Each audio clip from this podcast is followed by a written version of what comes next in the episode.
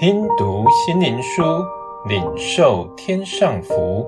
穆安德烈秘诀系列，来自上面能力的秘诀。第四日，信靠圣灵。我们既有信心，我们也信。哥林多后书四章十三节。你是否开始觉得加拉太书五章二十二节既然如此重要，就希望能将它背下来？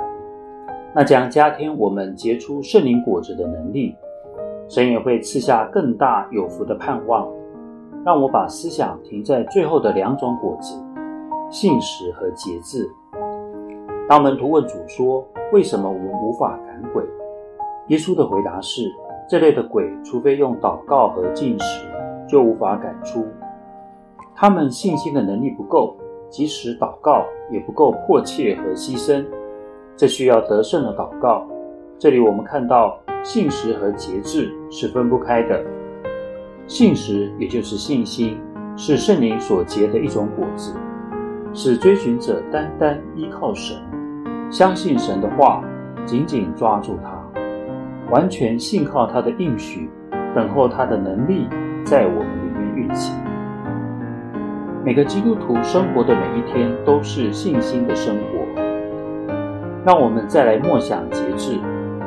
首先，我们可将它用在衣食等日常生活上，在我们的言语和意志，及我们与他人的交往上有所约束、留意。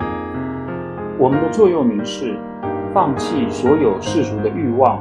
生活以公义、敬虔和节制为准则。